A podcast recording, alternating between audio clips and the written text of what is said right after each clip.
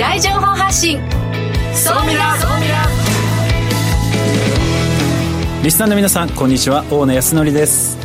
榎戸紀子です。この時間は総ミラ相対的未来情報発信番組をお送りしていきます。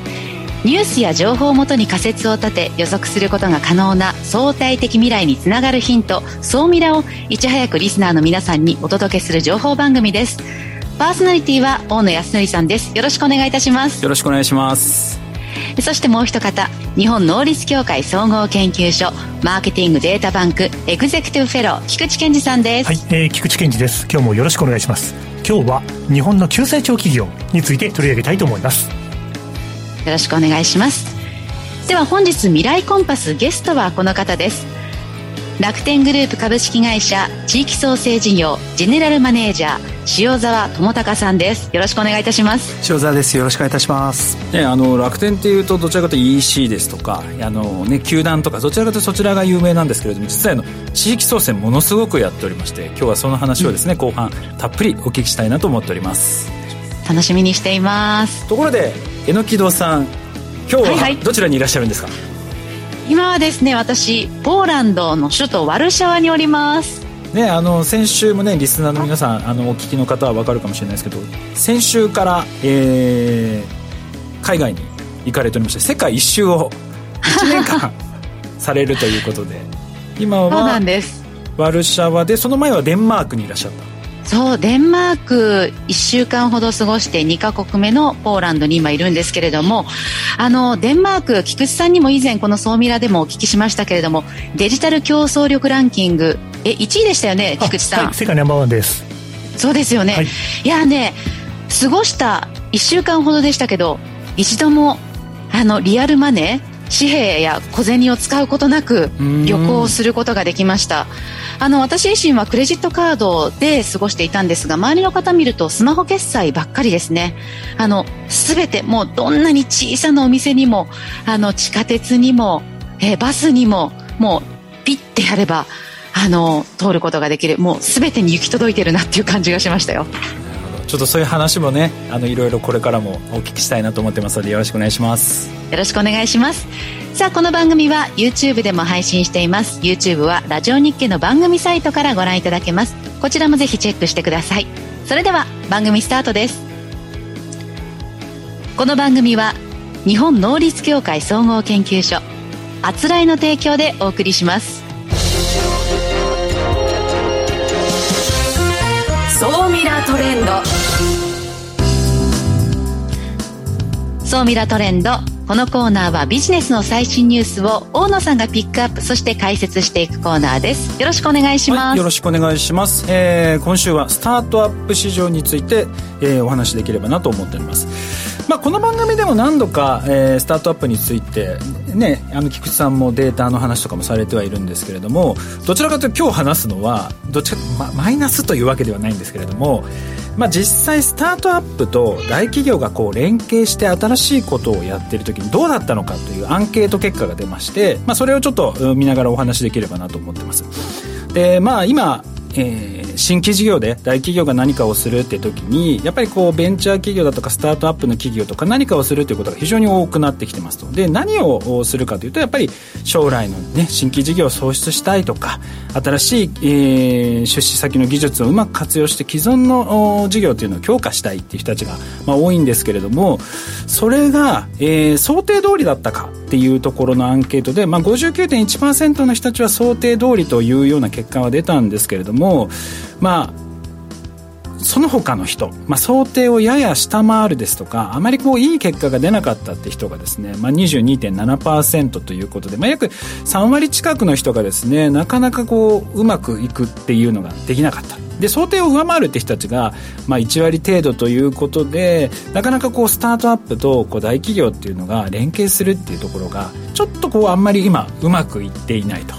いう流れに今なってきてますと。でこうなんでうまくいってないのかっていうとですね、まあ、いろいろなこう課題があるんですけれどもその中であったのがやっぱり新規事業、まあ、これはあのベンチャー企業と組むとか組まないとかっていうだけではないんですけれどもやっぱり新しいことをやっていく時っていうのがこの社内連携をどうしていくのかっていうのがですねやっぱり一番の悩みなんですね。えー、やっぱりこの辺の部分で51%の方たちが、まあ、やっぱそこの部分、えー、既存の事業と連携が取りにくいっていうふうに回答しておりましてここがやっぱりすごい課題だなと思ってるところですと。で実際これあのちょっと塩澤さんにもちょっとお聞きたいんですけれども、はい、楽天グループとかもやっぱりこの新しいものを始めるっていう時に既存の部隊との連携とか協業っていうのは結構やっぱり大変なんですか？そうですね。あの今の私の部署もちょうど10年前にできてでまあほぼ弱小部署 だったんですけどもただその時に例えば楽天市場とか楽天トラベルっていうそういうビジネスに対してまあ我々心がけてたのは実は対外的な価値って気づいてない部分でこういうところがあるんだよっていうことは結構積極的に伝えるようにはしました。それによってあじゃあこういうことをもっと伝えていけばいいのねっていうですね。なんかその辺りをあの必死にこう伝えてですね一緒にやっていこうっていうようなところ結構その一緒にやっていくってことを、まあ、すごくやっぱり意識されて、まあ、やっていたっていう感じですかね、で私もこういろいろこう新規事業をずっとやっていて思ってるのがやっぱり既存事業とどう連携させていくのかやっぱりシナジーを作っていくのかっていうのがやっぱり非常に大事なのであの今スタートアップが市場が盛り上がってるから、まあ、簡単にねこううまくいくかって言ったらそういうわけではなくやっぱり既存事業とどう連携させていくのかあとストーリー性だけではなく出口をどう抑えていくのかやっぱりここをしっかり抑えていく必要性があるのかなと。やっぱりねただ単にこうマッチングのイベントとかって最近よくあるんですけどなんかマッチングだけだとですねやっぱりうまくいかないのでやっぱりこうしっかりとした出口戦略と組織とか体制作りやっぱりこういったことが非常に大事なんだろうなというふうに思ってます。なのでそのオープンイノベーションねすごくブームではあるんですけどそれに乗っかるだけではなくですねあのー既存の営業部隊もそうですし既存の部署とどう連携しながらそして出口をどう抑えていくのか、まあ、こういったところを意識しながらですね、えー、取り組んでいくと良い結果が出てくるのかなと。で国も県もね含めてこの辺の部分伸ばそうとしてますのでぜひあの既存の、え、部署ともどう連携していくのかっていうところをちょっと意識しながら。でその後出口をどう抑えていくのか。ここをちょっと意識しながらやっていくと違った結果が見えてくるのかなと思ってます。大野さん出口って具体的にはやはりその、はい、まあ、どう稼ぐのかっていうことですよね。お金をどう生み出し続けるのかっていうことに、うん、はい、結局物を作っても売り先がないとか売る人がいないと結局続いていかないので、はい、やっぱりそこがちょっとおろそかになっちゃってるかなという気はします、うん、はい、ここまでは総ミラトレンドでした。一旦 CM です。相対的未来情報発信。総ミラ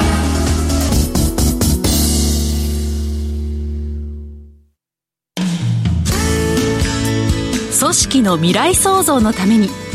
今最も重要なテーマの一つが事業開発です。その事業開発を支援すべくスペックホルダーと日本能率協会総合研究所あつらいの3社が新サービスをスタートしました。まずは総ミラウェブサイトから「モンジュ MONJU プロジェクト」のバナーをクリック。専用サイトからご相談ください。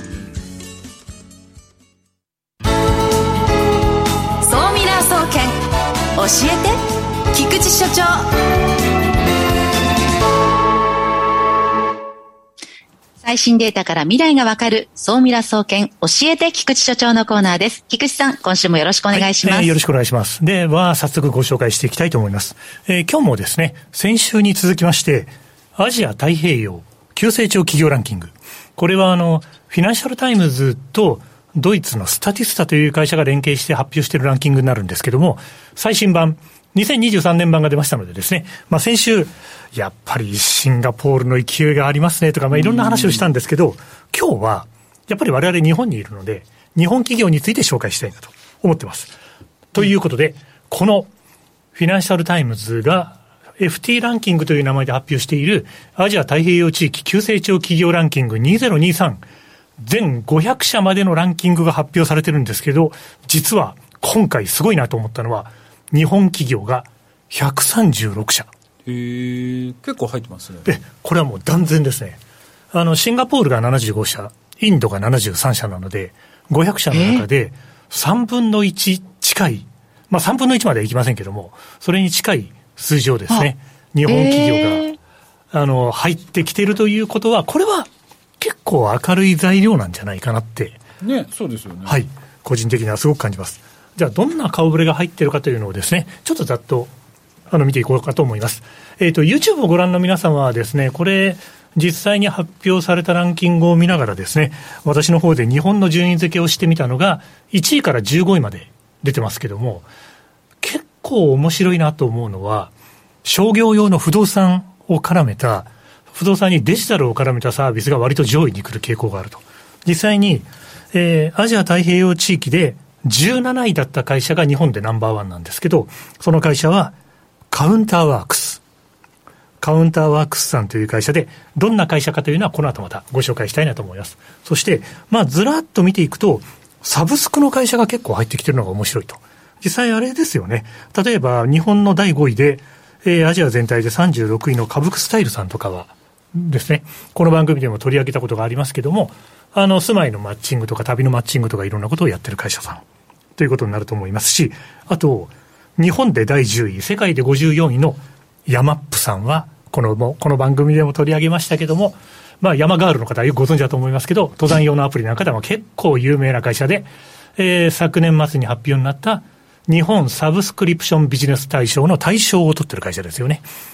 まあ、このようにですね、実はあれなんですよ。総ミラでさりげなく取り上げてる会社っていうのは割とこういう形で後で出てくることが多いので、まあ注意して見といていただけるとですね、いいんじゃないかと思いますし、今日の中継はですね、やっぱり YouTube で見ていただいた方がいいです。このランキングを見ていただくと、ざっと見ていただくと、ああ、なるほどねと。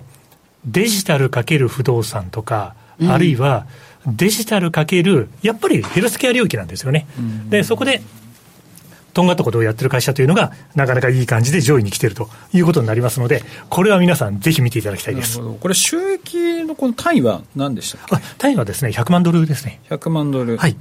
えですから、規模的には、まだ、あの、まだまだこれからっていう会社が多いんです。ただ、このデータって4年間で、要するに4年前と比較したときに、何パーセントこの会社は伸びてるのというランキングなので、2800%業績が成長している。会社が日本にもいるということを、やっぱりリスナーの皆さんにも感じ取っていただけると面白いんじゃないかなって、まあ、そんな見方をしていくと、この会社一体何やってるんだろうなみたいなことで、より興味を振り向けていただけるという感じだと思います。えー、ちなみにですね。ではまずは、あ、ごめんなさい。あ、ちなみにごめんなさい。どうぞどうぞ、菊池さん。あはい、ありがとうございます。じゃあちょっと私がざっと話しちゃうと、えー、日本の第一の会社は先ほどご紹介したですね、株式会社カウンターワークスという会社になります。うん、はい。で、YouTube をご覧の皆さんはこれ次のページになるんですけど、2014年にできた会社で、すべての商業用不動産をデジタル化して、商いの新たなインフラを作るということを標榜している会社で、まあいろいろやってますよね。あの、テナントをデジタルで探せるとか、そういったようなことで、この会社がナンバーワンになってる。カウンターワークスは何やってるんだろうな、みたいな視点で見ていかれると面白いと思います。あと、せっかくなので、ノリス協会の菊池が注目した2社というのもご紹介しておきます。はい。えー、アジアランキング第25位に入ったレリクサ。レリクサという会社東大発スタートアップです。カタカナでレリクサと検索いただければ見つかるので、この会社は注目しておいた方がいいです。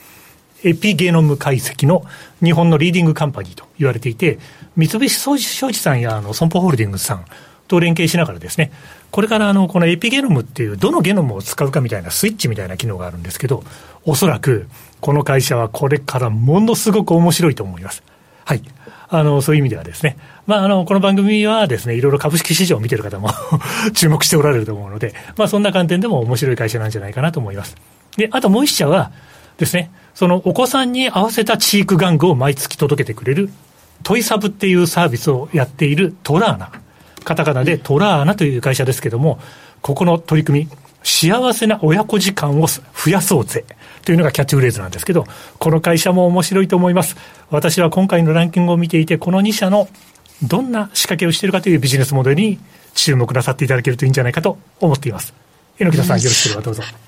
先ほどのそのカウンターワークスさん、はい、その商業不動産デジタル化をしているところなんですけど、はい、あの、以前この総ミラでも、あの、例えば駐車場のスペースをもう時間貸し、一時的に貸すなんていうことがありましたよね。軒先を貸していく。はい、だからこれもそうした、こうね、土日はここお店やってないけれども、でも使ってみたいなことがあったら、それが、こう、シェアとという形で使えるようなイメージなんでしょうかね。そうですね。それが、あの、あれですよね、いわゆる商業用のテナントがターゲットになっているので、そういう意味では、そこのマッチングでデジタル化を仕掛けたっていうのは面白いモデルだなと思って、個人的にも注目しています。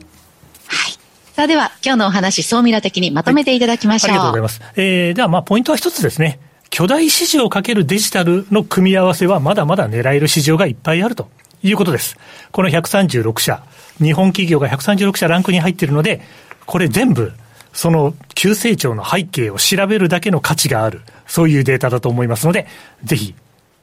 リスナーの皆さん、注目なさっていただければと思います。今日は以上です。ここまでは、総ミラ総研教えて菊池所長のコーナーでした。相対的未来情報発信、総ミラ。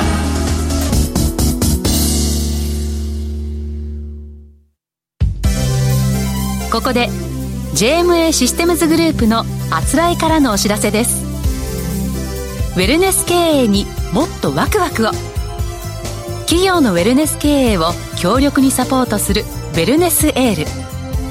ェルネスエールは従業員の健康管理をアプリで行う法人向けサービスです。健康管理をチームで楽しみ意欲的に参加する。だから続く。新しいウェルネス経営の形をウェルネスエールが提供します詳しくは「ウェルネスエール」で検索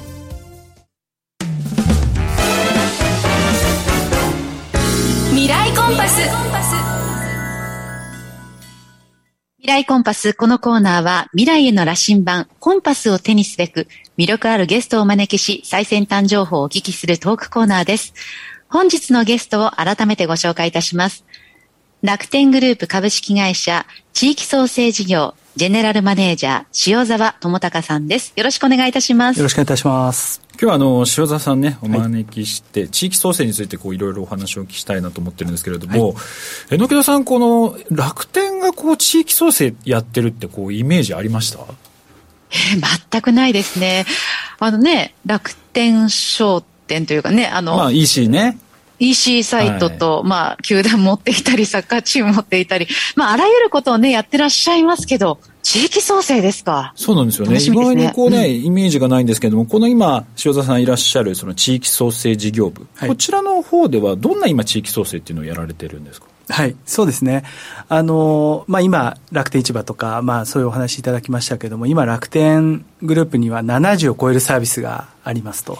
いうことですね。で、あとはそこにこう、まあ、紐づくですね、あの、マーケティングデータっていうものが、こう、蓄積されてるわけですね。なので、まあ、こういったものをうまく活用しながら、その地域経済の活性化であるとか、あもしくはもっとその、そうですね、今地域にある課題を、お自治体の皆さんとか、地域の事業者さんと一緒に解決していこうというようなですね、まあ、そういった取り組みを今しております。なるほど。この、まあ、70のサービスって使って、そのマーケティングデータ、はい、これをうまく活用して、その地域創生につなげていくというところなんですけど、はい、具体的にはこうどういうサービスというか、そういったものを展開されてそうですね。あの例えば分かりやすいところがその楽天トラベルのまあ観光振興というところですね。で、まあ、今例えば全国旅行支援なんていうのがありますけれども、まあ、ああいったものでこうクーポンを使って、えーじゃあこういう土地に行ってみようみたいなことですね。まあそういったものを自治体の皆さんと連携して、えー、その土地の魅力を楽天トラベルの企画ページでお伝えして、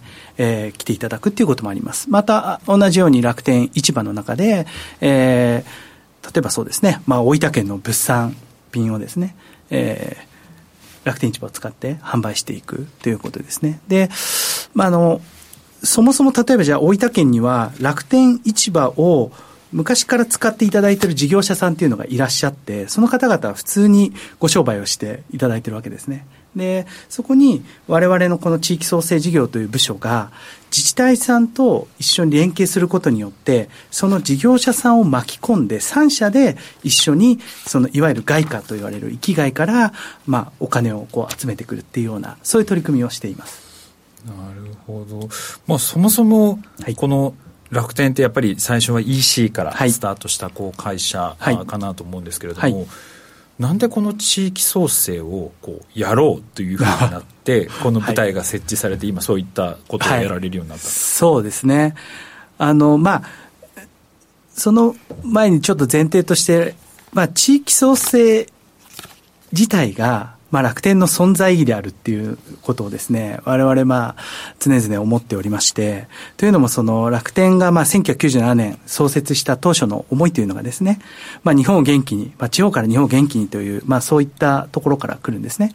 で、それもその大企業の方々に e コマースっていう武器を手にしてもらうっていうことではなく、地域の中小事業者さんたちに、まあネット通販という武器を手にしてもらって、今までの証券を全国に広げてもらおうっていう、まあそこから始まったということがあります。で、まあそういった形でずっとこう運営している中でですね、ちょうど10年前ですね、10年前に、あの、私の、あの、その当時の、あの、ボスからですね、いきなりこう呼ばれて、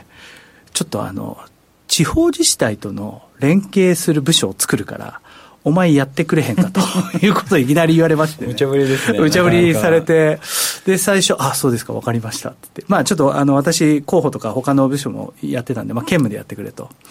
で、まあその後に当然、じゃあ、私一人じゃないと思うんで、じゃあ何人ですかって言ったら、あと二人だけいると。はい。まあ、最初はあの3人のあのおじさんからこう始まってですね。はい。まあ、あの、まずはそういう、なんて言うんでしょうね。だから一切期待もされてなくですね。どちらかというと、まあ、地方自治体との連携をしっかりやっていかなきゃいけないよねと。もっとその、うん、地域とつながっていかなきゃいけないよねっていうようなところから始まったというのがきっかけです。はい。なるほど。で、はい、なんていうんですかね、こう、やっぱり地域創生って多分大企業の新規事業でほぼ出ない時がないぐらい、ほぼ必ずなんかどの会社も新規事業としてその地域創生やろうっていう会社さん、はい、本当に多いんですけど、はい、私の感覚だと IT 系の企業で、ずっと地域創生やり続けてる会社って本当にレアというか、あんまり数少ない、ほとんどがやっぱ撤退してしまうっていう中、はい、楽天はなぜこの地域事業っていうのをこう続けてられているのか。そのなんかポイントっていうのはどこにあるの？そうですね。まあ、あの、自虐的なことを言うと、本当にあの、まずは、社内であんまり期待されてなかったっていうところがあると思いますね。で、あとはそうですね。うん。なんでしょうね。やっぱりまあ楽天市場、楽天トラベルってまあこの主要のサービスがある中で、まあ我々、まあ先ほどもね、あまりあの、ご存知でないという話もあったんですけど、知名度がないからこそ、もうこの3人がですね、もう会社にいることないぐらいですね、いろんな地域にもあの、とにかく行ってたんですね。もうあの あいつらどこにいるんだっていうぐらいですね、出張をこうずっとしまくってましたと。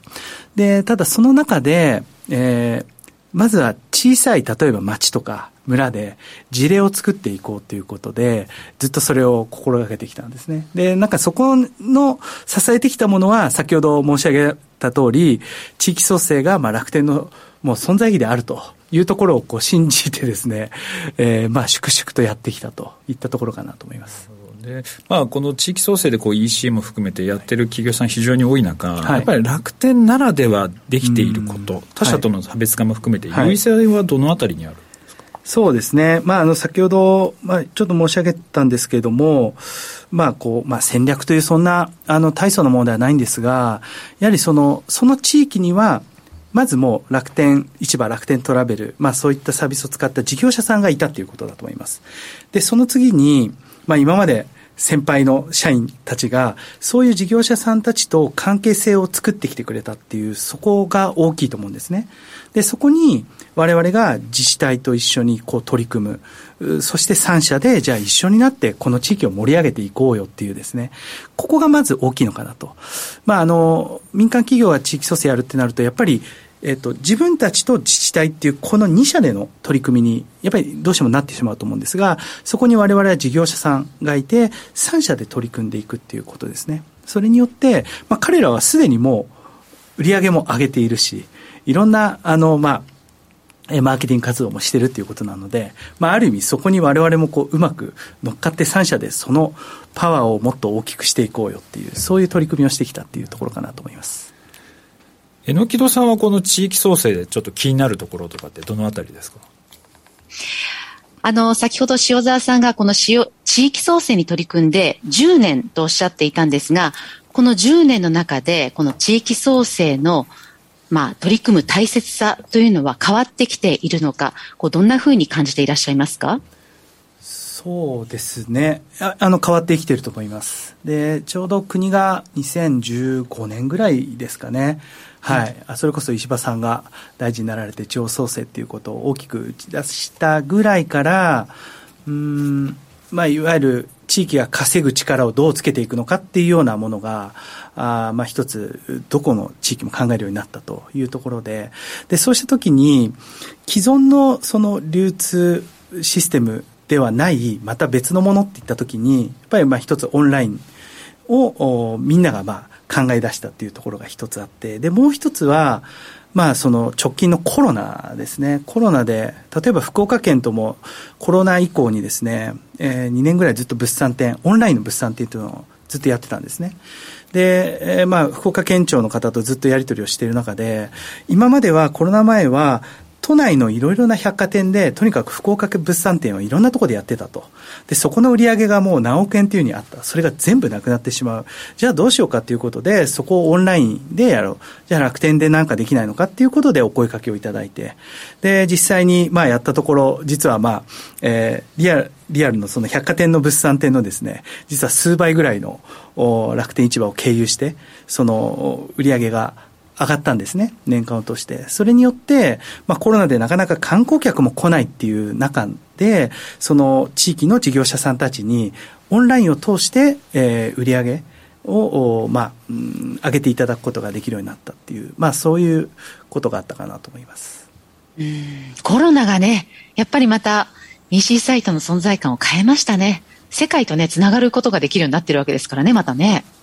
ですね。はい。まあ、そうやってね、コロナも含めてこう時代がこう変わってきてる中、その地域創生事業、今後どういう戦略でやられていく感じですか？そうですね。あの今日申し上げたように、まずはその事業者さん向けのですね、サービスというのを我々ずっと展開をしてまいりました。